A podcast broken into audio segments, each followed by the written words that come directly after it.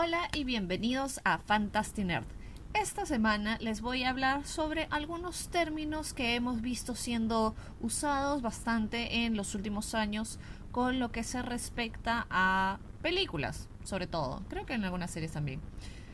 Pero estos términos son el reboot, el remake y el spin-off.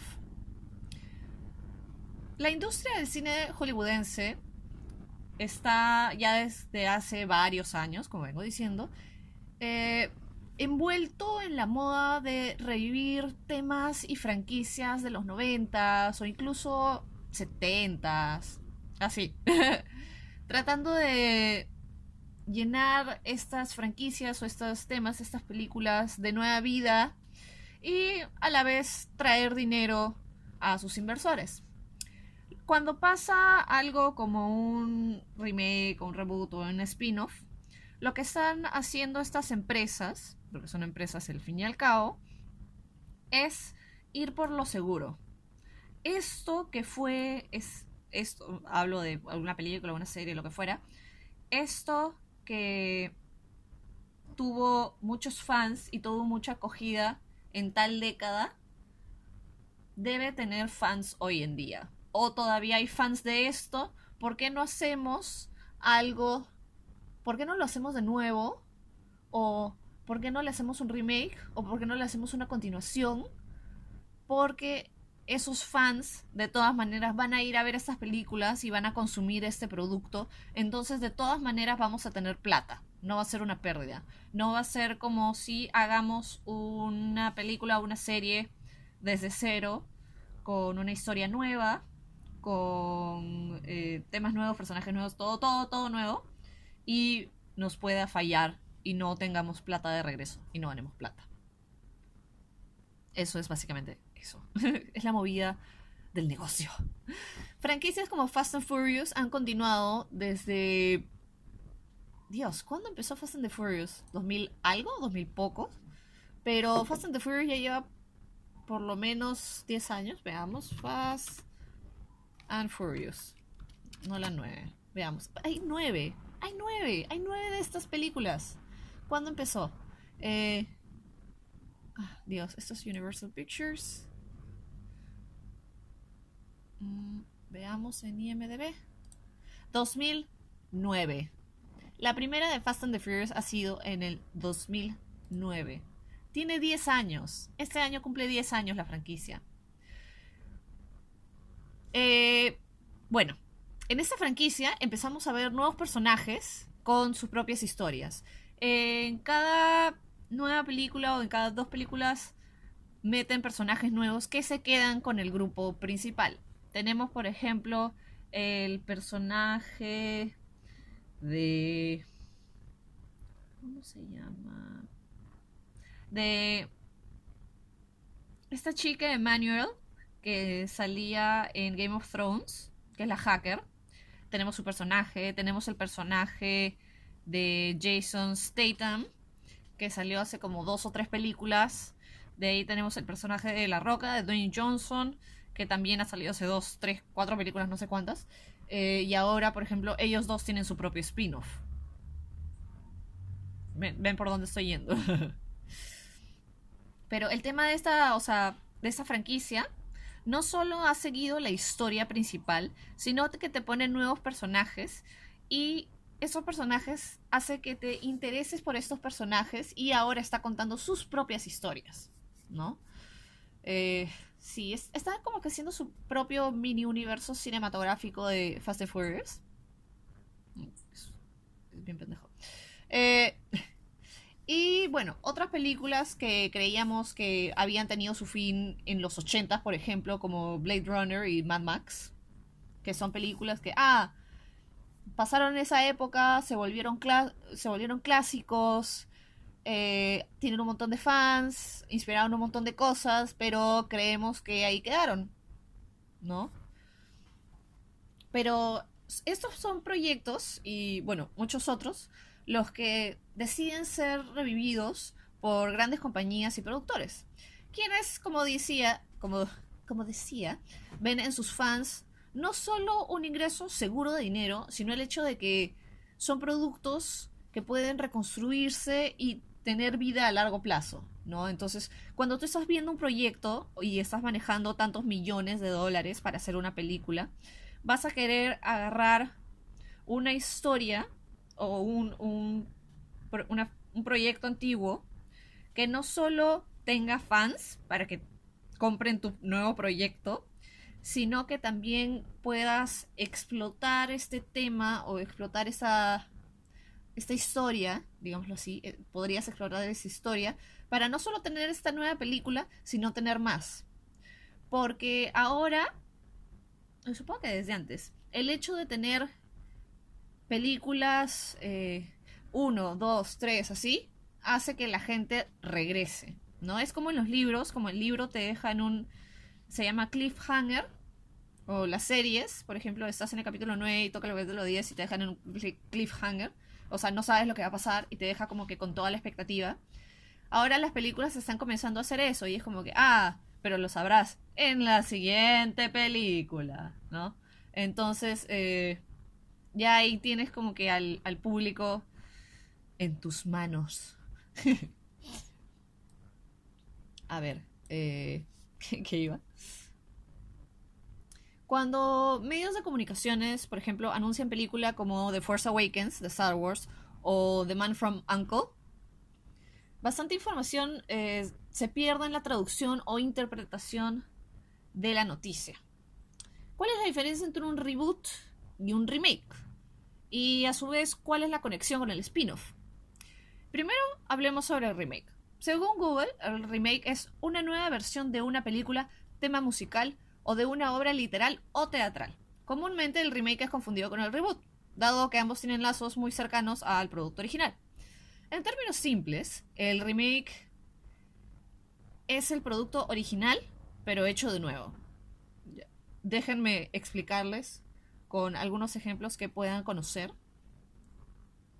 Bajo esta categoría, la categoría del remake, entran películas como Suspiria, de este año, del 2019, A Star is Born y las mm, bien que mal llamadas live action de Disney.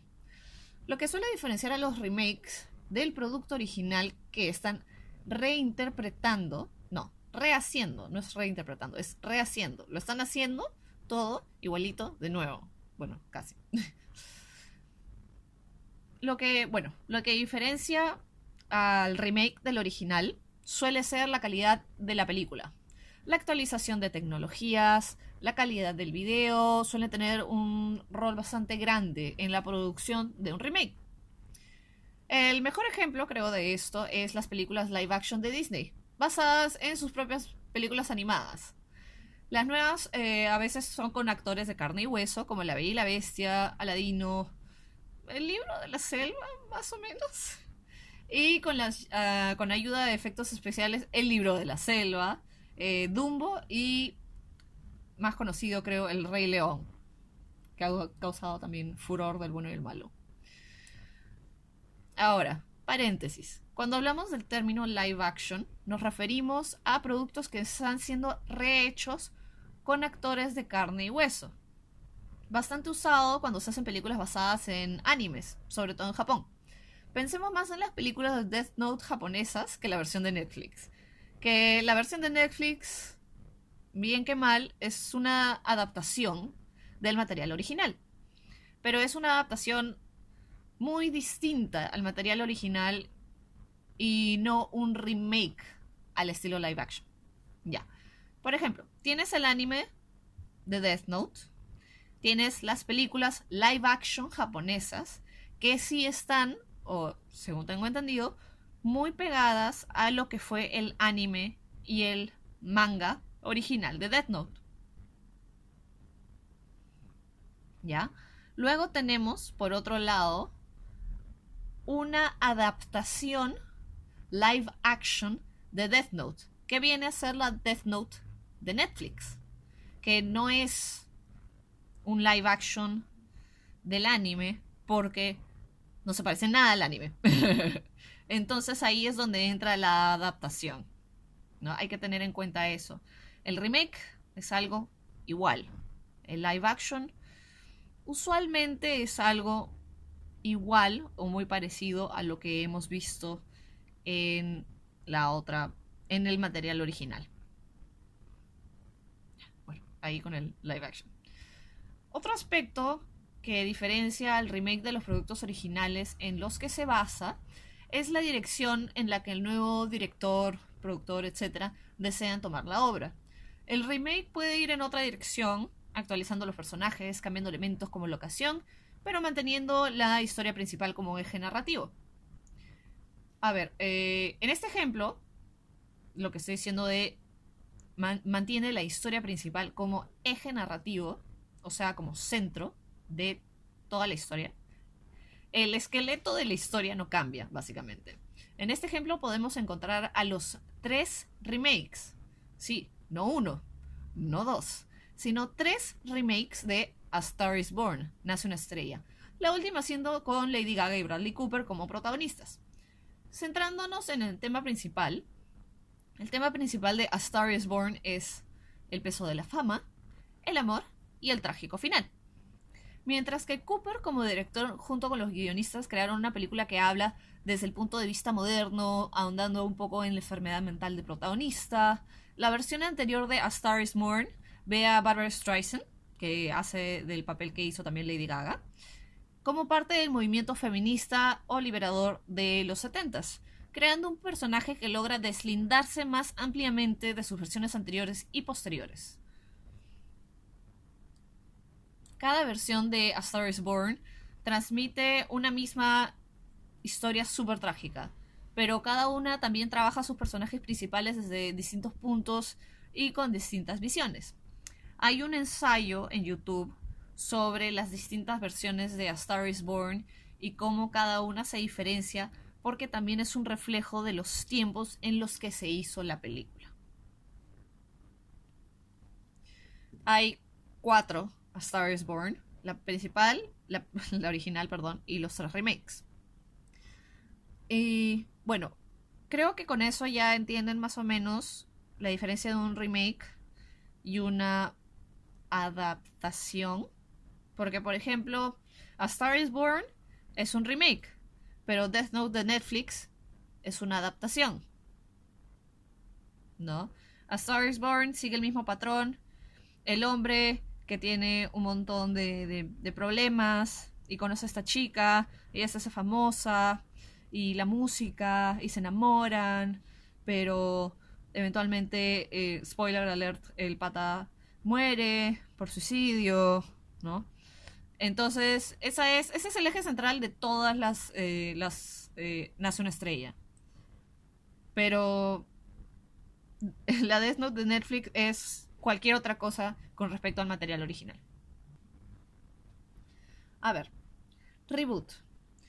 Eh, un reboot, según el diccionario Merriam Webster, de, que existe desde el 1828, es empezar algo de nuevo, refrescar algo al empezarlo de nuevo o crear una nueva versión.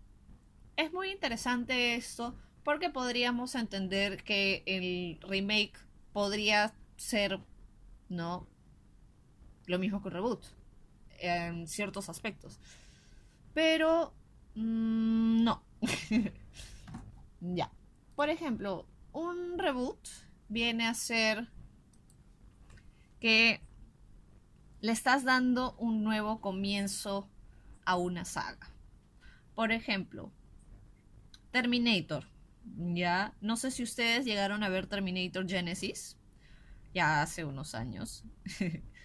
Pero lo que pretende o pretendía hacer Terminator Genesis es un reboot de la franquicia Terminator. ¿Por qué? porque toma aspectos de la Terminator original y cambia la historia para tener nuevas historias que contar con los protagonistas. ¿ya? El tema con Terminator Genesis es que... ¿Cómo explicarlo? Trataron de usar, usar, trataron de usar viajes en el tiempo para hacer su franquicia de nuevo. Pero ahí el problema es que a la película no le fue bien. Para nada. Para nada. Entonces, lo que han hecho con Terminator es borrón y cuenta nueva. Y se está tratando de hacer un reboot, un segundo reboot de Terminator con eh, la nueva película que se llama Terminator Dark algo. Dark Fate. Ahí está. Terminator Destino Oculto o Terminator Dark Fate va a ser el segundo intento de reboot de la franquicia Terminator. ¿Qué quiere decir eso? Terminator ya tenía como 3, 4 películas que eran relativamente seguidas, pero las a las últimas no les fue muy bien, por decir que no les fue nada bien. Entonces, la franquicia como que ahí quedó, pero llega un momento que supongo James Cameron o sus productores o la gente que le da más plata dice, ¿sabes qué? Eh, Terminator tiene muchos fans, tiene mucha presencia online y queremos revivir la franquicia. Queremos hacer más películas de Terminator y fácil le metieron el floro porque creemos que hay más historia que contar. ¿Ya? Usualmente estas movidas son de dinero, seamos claros, y el aspecto artístico toma un segundo plano. Pero bueno, la idea es, mira, Terminator tiene un montón de fans. Creemos que la gente merece seguir la historia de Sarah Connor y los T 1000, 2000, lo que fuera, ¿no? Entonces deciden, ya, ¿sabes qué? Eh, ¿Cómo se llama? Reiniciemos la franquicia. ¿Ya? Reiniciar literalmente es el reboot cuando se malogra tu PC y, o sea, y estás teniendo un servicio técnico gringo, te dicen reboot your computer. Entonces es como que reinicia tu computadora. Reboot literalmente es reiniciar. Creo que por ahí debí eh, empezar. Pero bueno, es reiniciar una franquicia. Entonces deciden hacer Terminator Genesis, que eh, creo que no fue la mejor idea, porque trata de reiniciar la franquicia con nuevos actores haciendo de personajes antiguos. Y realmente no cuajaron porque una de las cosas icónicas de la primera y la segunda Terminator son literalmente sus actores. Entonces no, no se pudo reemplazar y no se pudo, creo que los fans no pudieron aceptar de cierta manera esta nueva historia que estaban tratando de construir. Así que Genesis le fue muy mal. Y aquí viene eh, el segundo intento de reiniciar la franquicia. Entonces, por ejemplo, acá podemos ver las diferencias en el proceso de reinicio de la franquicia. Terminator Dark Fate lo que hace es no, no va a viajar en el tiempo a ningún lado. El tiempo ha pasado, como ha pasado en nuestro mundo, digamos. Y vas a tener a la misma actriz que hizo de Sarah Connor, a Linda Hamilton. Vas a tener a Arnold Schwarzenegger haciendo también del, supongo, de Terminator. y además va a introducir nuevos personajes. Va a introducir a un nuevo estilo de, de robot. Entonces eso va a hacer que te interese porque es algo que no has visto antes. Y te va a presentar a un personaje nuevo al cual seguir y que te interese su historia. Entonces es otra ruta totalmente distinta. Ya, eh, tengamos ese ejemplo en mente. Pueden ver el tráiler online. Pero quiero aclarar que reiniciar una más que nada esto es reiniciar franquicias. No es reiniciar una historia, no es contar una historia de nuevo desde cero. Es continuar una historia que ya contaste. Esa es la diferencia con el reboot, ¿no? Eh, por ejemplo, con Star Wars, pensamos dos veces ya hemos pensado, ah, ahí queda Star Wars. Con capítulo 4, 5 y 6 pensamos, ah, ahí queda Star Wars. Pero luego llegaron episodio 1, 2 y 3. Y de ahí pensamos, ah, ahí queda Star Wars. Y nuevamente, nope. Entonces, Star Wars podríamos decir que ha tenido dos reboots. Sí, ha tenido dos reboots que han agarrado nuevamente la franquicia y han hecho algo nuevo. Cada trilogía tiene cosas muy distintas entre sí y pues bueno, sobre todo como que equipos detrás de. Pero lo que se trata de hacer es reiniciar la franquicia y contar nuevas historias y tener un nuevo público. Y por eso se habla bastante de que cada generación tiene su trilogía de Star Wars. Nuestros padres o nuestros amigos mayores tuvieron su trilogía de Star Wars con la original. Nosotros, los, supongo, baby millennials, también hemos tenido la nuestra trilogía. Nuestra trilogía, claro, 1, 2 y 3. Y ahora los más chicos están teniendo su nueva trilogía. Entonces, y ahora nos están diciendo que le van a poner pausa y supongo que más adelante van a ser tres más para no saturarnos de la historia, entre comillas, principal de Star Wars.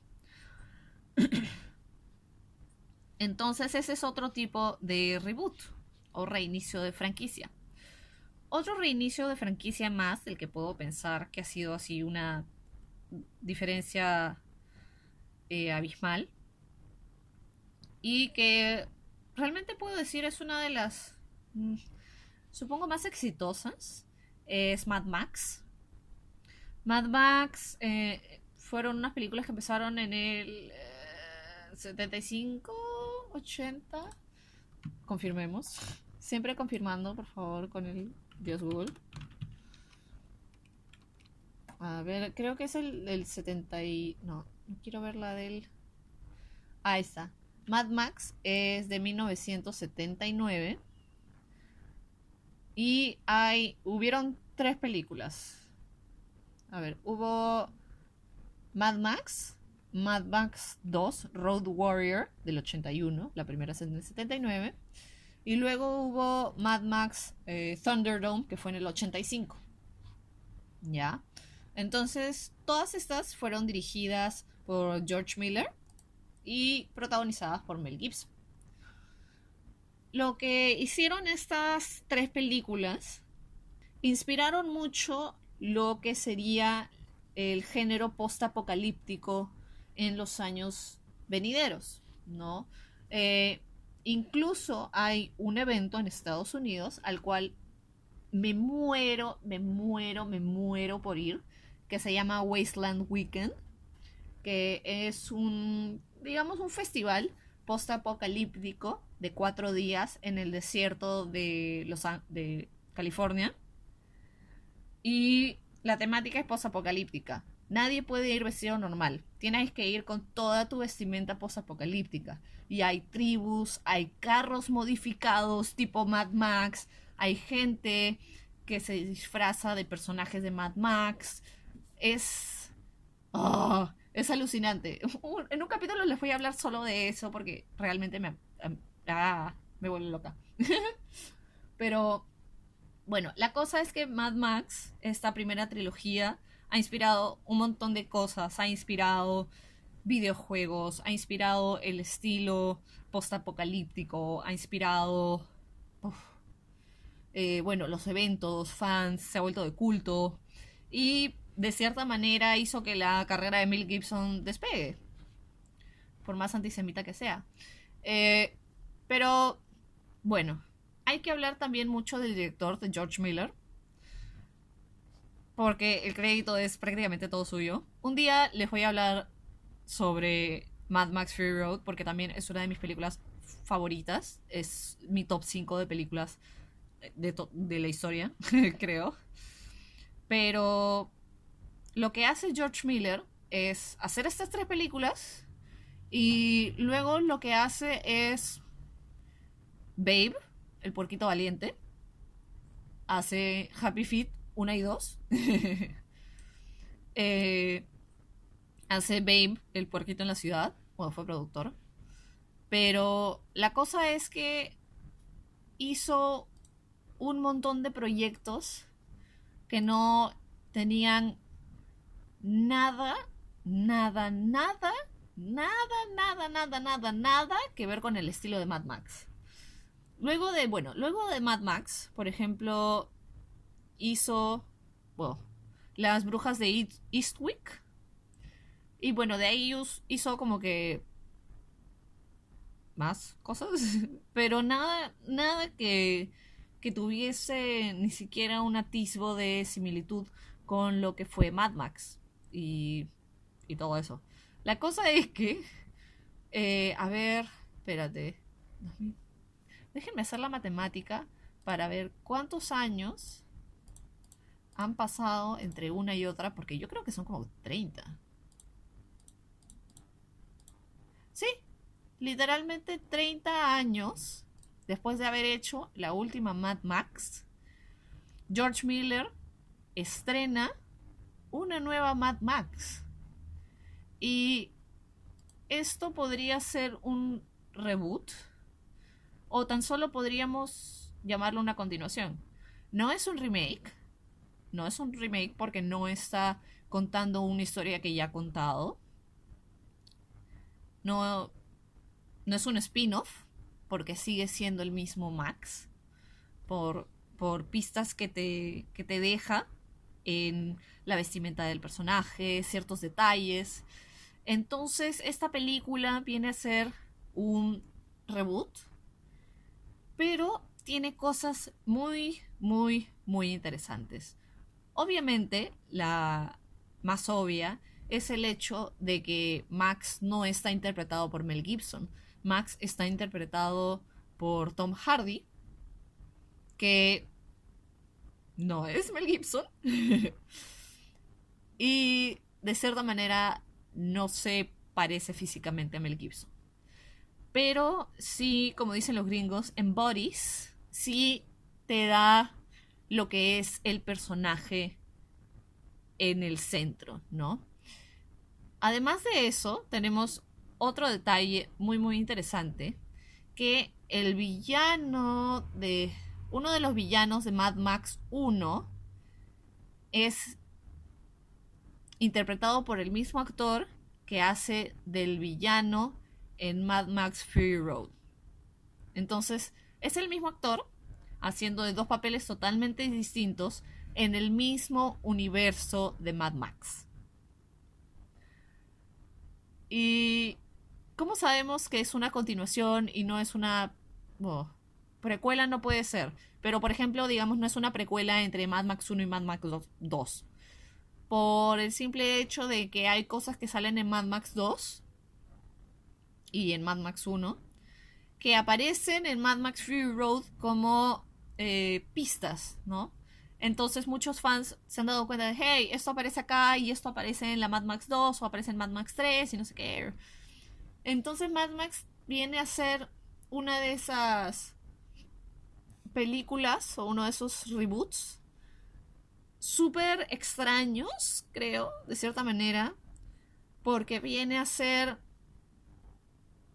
el equipo, el mismo equipo creativo central, porque viene a ser George Miller escribiendo y dirigiendo la película que dirigió hace 30 años.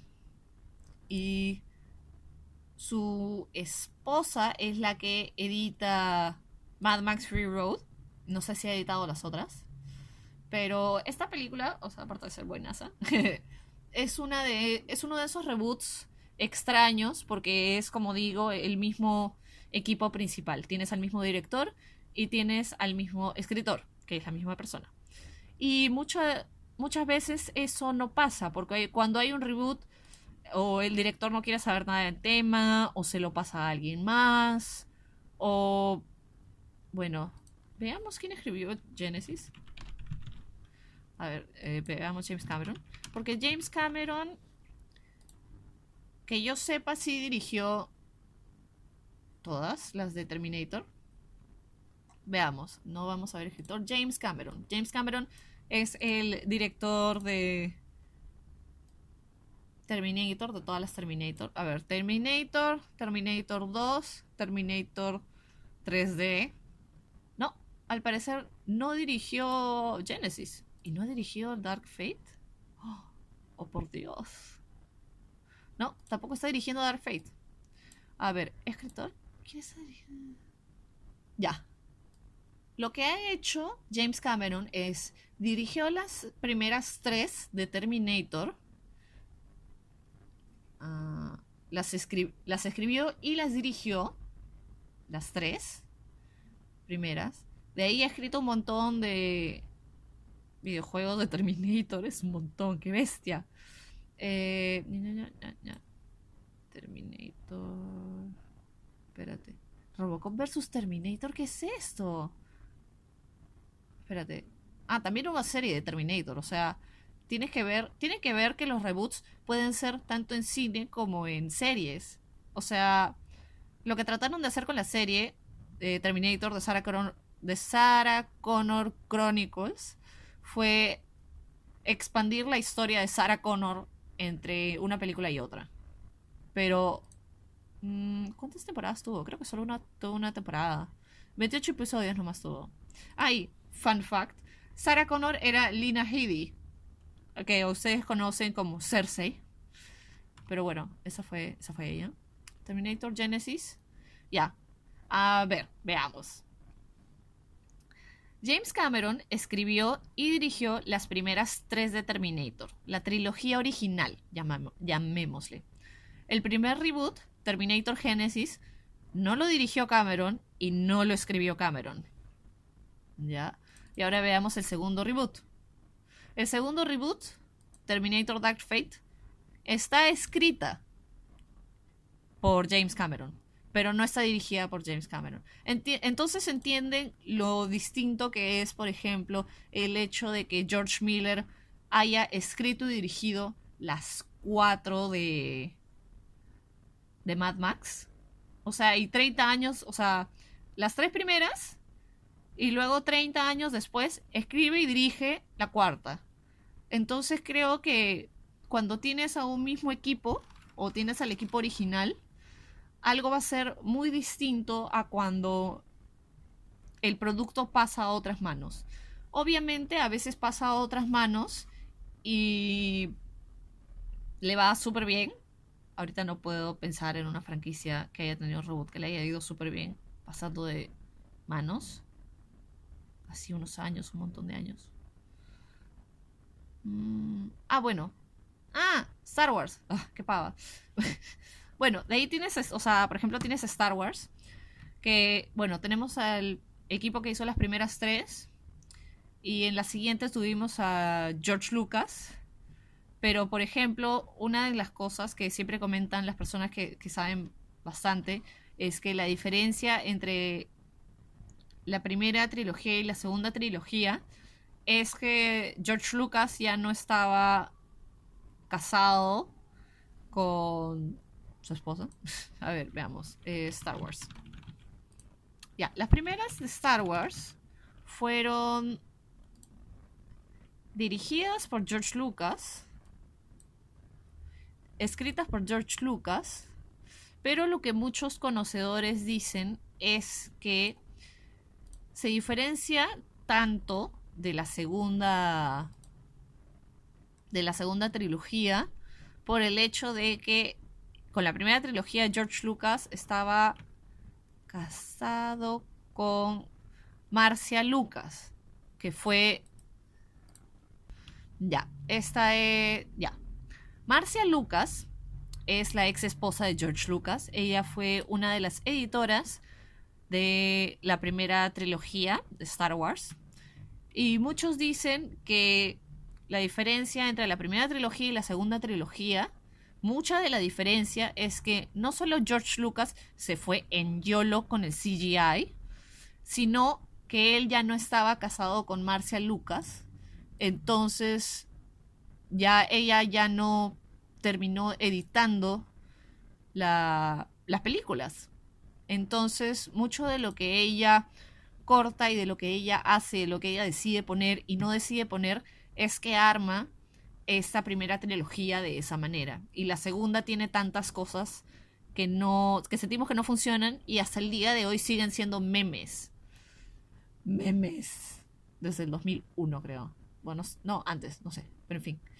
Pero esa, por ejemplo, es una de las grandes diferencias.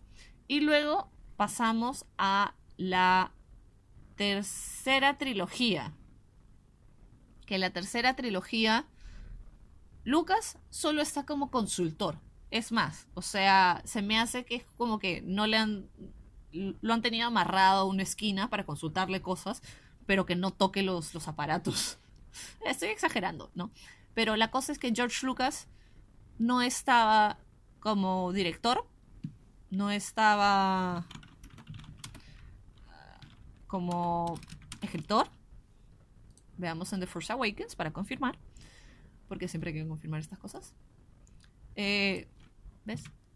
O sea, The Force Awakens la dirigió J.J. Abrams, la escribió Lawrence Kasdan, J.J. Abrams y Michael Arndt. No la escribió George Lucas. Entonces, esta nueva trilogía y estas nuevas películas, incluyendo Rogue One y Han Solo, Solo, no las ha tocado George Lucas. George Lucas vendió los derechos y se los vendió a Disney. Y Disney se encargó de armar un equipo súper power, súper pajita pulenta, que han comido toda su espinaca, así como Popeye, para hacer esta nueva trilogía de Star Wars que le hable a una nueva generación. Queremos jalar a la antigua generación por el feeling, por el sentimiento que le tienen a la, a la primera trilogía, a la segunda trilogía, pero queremos enfocarnos en esos nuevos chivolos que les van a pedir a sus papás cómprame juguete. Quiero seguir viendo las películas de Star Wars, quiero crecer con Star Wars, ¿no? Entonces, Disney dice, agarremos a la mejor gente de, de todos lados. Entonces George Lucas no tiene, no tiene, no tiene ni voz ni voto de lo que pase con los personajes que él creó. Entonces ven ahora la diferencia con respecto a James Cameron y Terminator.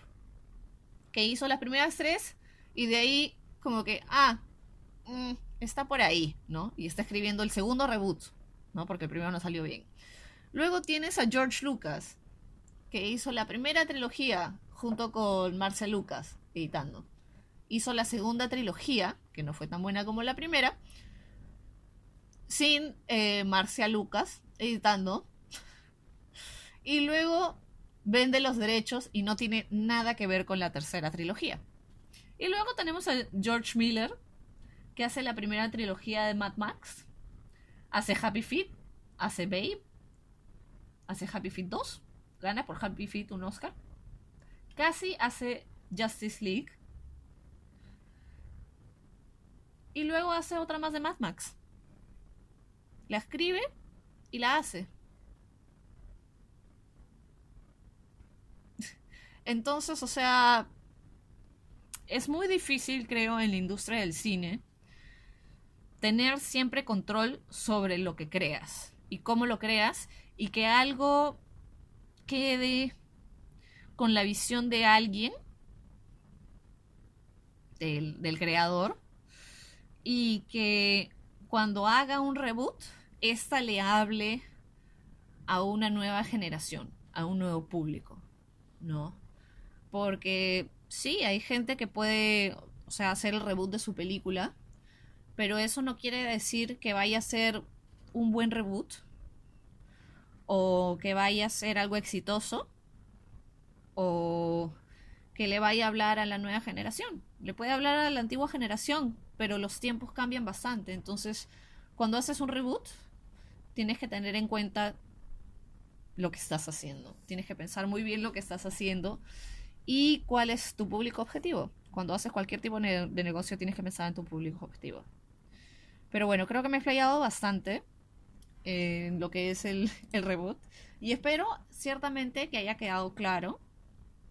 Y wow, vamos por los 40 minutos. Pero bueno. Eso es remake, eso es reboot. Y ahora hablemos del spin-off. Ah.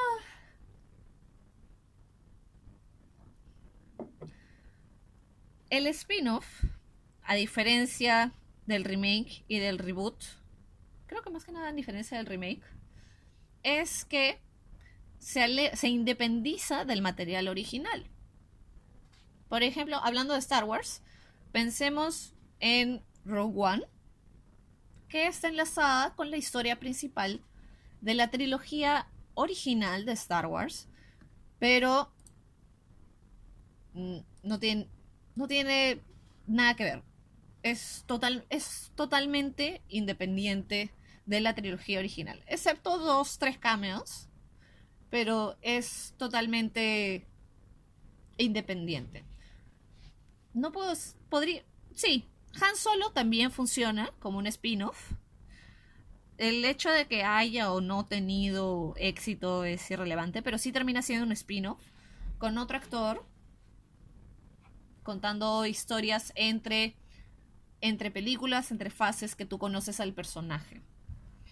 Eh, por ejemplo, siguiendo con. Perdón. Siguiendo con Star Wars. La nueva serie de Mandalorian también sería un spin-off. Porque, por ejemplo, nos presentan a los Mandalorians en la trilogía original con Boba Fett. Nos dan un poco más de historia de los Mandalorians. con eh, la segunda trilogía con Jango Fett. Y bueno, en la, nueva trilogía no apareció ningún Mandalorian, creo. Pero la cosa es que con toda la expansión del universo de Star Wars, eh, ha habido más historia creada para los Mandalorians. Entonces Disney, cuando piensa, hey, queremos sacar una serie que tenga que ver con Star Wars, pero que no sea animada, ¿qué podemos contar? Y alguien como que, hey, ¿por qué no contamos la historia de los Mandalorians? Hemos visto a Boba, hemos visto a Django, lo de los clones y todo eso. ¿Por qué no hablamos una historia de un Mandalorian? Y es así como se da el... Bueno, no es así como se dio, supongo yo, ¿no? Esto... Eh, ¿Cómo es? Eh, dramatic reenactment. No, es... Ah, esto es actuado. ¿Y qué pasa si hacemos un Mandalorian? Eh, sí, muy buena idea. Entonces así se dio el spin-off de The Mandalorian. Pero bueno, The Mandalorian es un spin-off porque está tomando un elemento de la historia original y haciendo su propia historia. Hablando de Fast and the Furious, volvamos a Fast and the Furious, Hobbs y Shaw, que ha estrenado hace relativamente poco, también es un spin-off de la franquicia original. Lo que hace la franquicia, hey, acá está Hobbs, hey, más allá, ahí está Shaw. Y es como que, hey, ahora Hobbs y Shaw van a ir en una aventura, ¿no? Por ejemplo, Tokyo Drift también vino a ser un spin-off de la franquicia original, donde aparece Han, Justice for Han, eh, que era uno de los personajes de la franquicia principal. Pero este, esa película te hablaba sobre otro personaje independiente que no tenía nada que ver no sé cuál era la idea de hacer el spin-off, porque ninguno de los personajes que salieron, excepto Han, que hizo un cameo, habían salido en las películas principales. Entonces, a nadie realmente le importó y no le fue bien a la película. En fin. Luego trataron de arreglar un poco eso, pero no salió. En fin. pero bueno. Tokyo Drift de Fast and Furious también vendría a ser un spin-off. Eh, ¿Qué más? A ver, ¿cuál más? Había otra más iba a decir, por ejemplo, Marvel y tal película es un spin-off, pero no realmente, porque Marvel, o sea, todo está interconectado y no llega a ser realmente un spin-off, porque no tiene solo una línea de, de historia y de las cuales se desprenden los personajes. Pero bueno, el spin-off es básicamente eso. Tienes una historia principal con distintos personajes y el spin-off te lleva en la historia de solo uno de estos personajes. O te cuenta una historia que está de cierta manera ligada a la historia principal o al universo en el que ha sido creado. Ahí está, ya sé, ya sé, qué buena idea. En series. Ya. Estén atentos, síganme en esta explicación. The Vampire Diaries es un libro The Vampire Diaries se convirtió en una serie que no sé cuántas temporadas tuvo, tuvo varias temporadas, ocho temporadas, ¿ya? Ocho temporadas. En algunas de estas temporadas nos presentaron personajes nuevos, ¿no? Que eran vampiros. Luego se hizo el show spin-off que se llama Los Originales, The Originals. Que, a ver, The Originals tuvo cinco temporadas. Esta es una serie spin-off de otra serie que estuvo basada en unos libros. ¿Ya? Entonces tenemos Vampire Diaries libro, que se adaptó a una serie. ¿Ya? Tenemos Vampire Diaries serie, que tuvo un spin-off que se llama The Originals. ¿Ya? Y luego, The Originals tuvo un spin-off que se llama Legacies. Ajá, ajá, ajá. Entonces, tienes dos spin-offs de una misma serie. O sea, es como un Inception de spin-offs, ¿no? Entonces tienes serie A. Luego tienes el spin-off de la serie A, A1. Y luego tienes el spin-off de la serie A1, que se vendría a ser A1, 1. A1.1. A1.1. Entonces haces el spin-off del spin-off. Ya, ese es, ese es un ejemplo. Yo sabía que me acordaba de un spin-off por ahí, pero sí. Y por ejemplo, eh, ya, Vampire Diaries es los principales, te presentan un montón de personajes nuevos. Luego tienes The Originals, que es el spin-off, que te habla solo de algunos de estos personajes. Y luego tienes Legacies, que te habla de algunos de los personajes. No, de los hijos de algunos de los personajes de The Original. Así que es. Es muy Inception. Ya lleva dos temporadas. Wow, pensé que era nueva. Pensé que era más nueva. Pero básicamente eso es. Ah, creo que alguna tiene otro spin-off. No. Mm, no, es lo único que puedo pensar ahorita de spin-offs. Deben de haber más. Pero ahorita no me acuerdo realmente. Es que creo que los spin-offs, muchos... Eh, es muy usual que fracasen los spin-offs. Ese es el problema. Porque... Ah, escojo este personaje. A todo el mundo le encanta ese personaje. No, no, a nadie le gusta ese personaje. Entonces, ¿qué haces? Eh, falla. Así que, ¿qué, ¿qué, vas a hacer, no? Ah, estoy tratando de pensar en otro spin-off. Mm, mm, mm. No, realmente. O sea, sí estoy tratando de pensar en algún spin-off, pero no se me viene ninguno a la mente y IMDB no me está ayudando. Así que estoy tratando de buscar otro spin-off, pero no, no me acuerdo. Pero bueno, básicamente eso es. Bueno, spin-off ha sido súper corto, me he ido en YOLO en lo otro. Estoy pensando, debe haber otra serie que tenga su spin-off, pero es medio raro. Ah. Mm. Sí. bueno, ya de tanto pensar, es como que mm, no, me, no me voy a acordar. Pero, bueno, básicamente eso es la diferencia entre remake, reboot y spin-off. Y espero que haya podido usar como que ejemplos que les ayuden. Porque, por ejemplo, ayer estuve en una reunión con unos amigos del colegio y uno me dijo, hey, escuché tu podcast, pero no entendí. Y le pregunté, ¿qué, episodio escuchaste? Y me dijo que había escuchado el episodio de Male versus Female Gaze, que es la mirada masculina, los términos cinematográficos, mirada masculina versus mirada femenina. Y yo uso bastantes películas como ejemplos. Y que yo espero hayan visto, porque si no, no se entienden mis ejemplos. Y él me dice, no, no, no entendí mucho porque no, no veo muchas películas. Y yo juego que, gracias por escuchar el podcast. Entonces, otro amigo, por ejemplo, del colegio me dijo, escuché ese episodio y a mí me parece que, por ejemplo, Top Gun vendría a ser female gaze. Y yo le dije, yo no he visto Top Gun, explícame. Y me explicó ciertas, ciertas escenas de Top Gun que sí entrarían en lo que es la descripción del female gaze. Pero, por ejemplo, está dirigida... A ver, veamos. Creo que está dirigida por un hombre. Sí, eh, sí. Sí, está dirigida por un hombre, por ejemplo. Entonces, eso me pareció bastante interesante.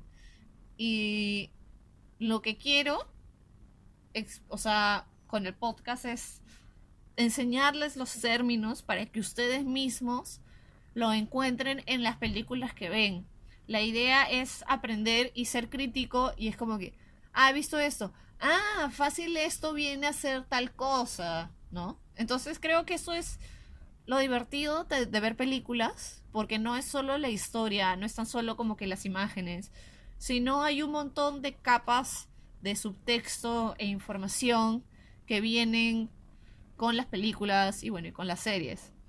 Así que bueno, este es mi segundo episodio en general del podcast, que es 100% educativo, y espero les sirva y espero hayan aprendido y espero eh, espero no haberme equivocado. Probablemente me he equivocado en algo, así que por favor, díganme. Trish, eso no es. ¿No? así que si tienen alguna pregunta o si tienen algún término que quieran explorar o algo así, eh, por favor me lo dejan en los comentarios. Todos los comentarios que tengan me lo pueden dejar en... ¿Cómo se llama? En Evox. Evox deja comentarios te deja, te deja dejar comentarios.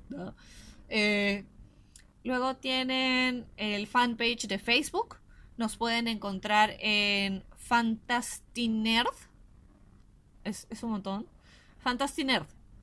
Y además les comento que pronto voy a tener stickers para promocionar el podcast que ha sido hecho por un artista amigo mío. Así que pronto, pronto necesito solo tiempo. Y bueno, este capítulo ha sido súper largo. Espero hoy poder grabar otro para tener para un par de semanitas más. Eh, así que eso ha sido todo por esta semana. Muchísimas gracias por seguir el podcast y no se olviden de dejar sus comentarios. Nos vemos a la siguiente. Chao.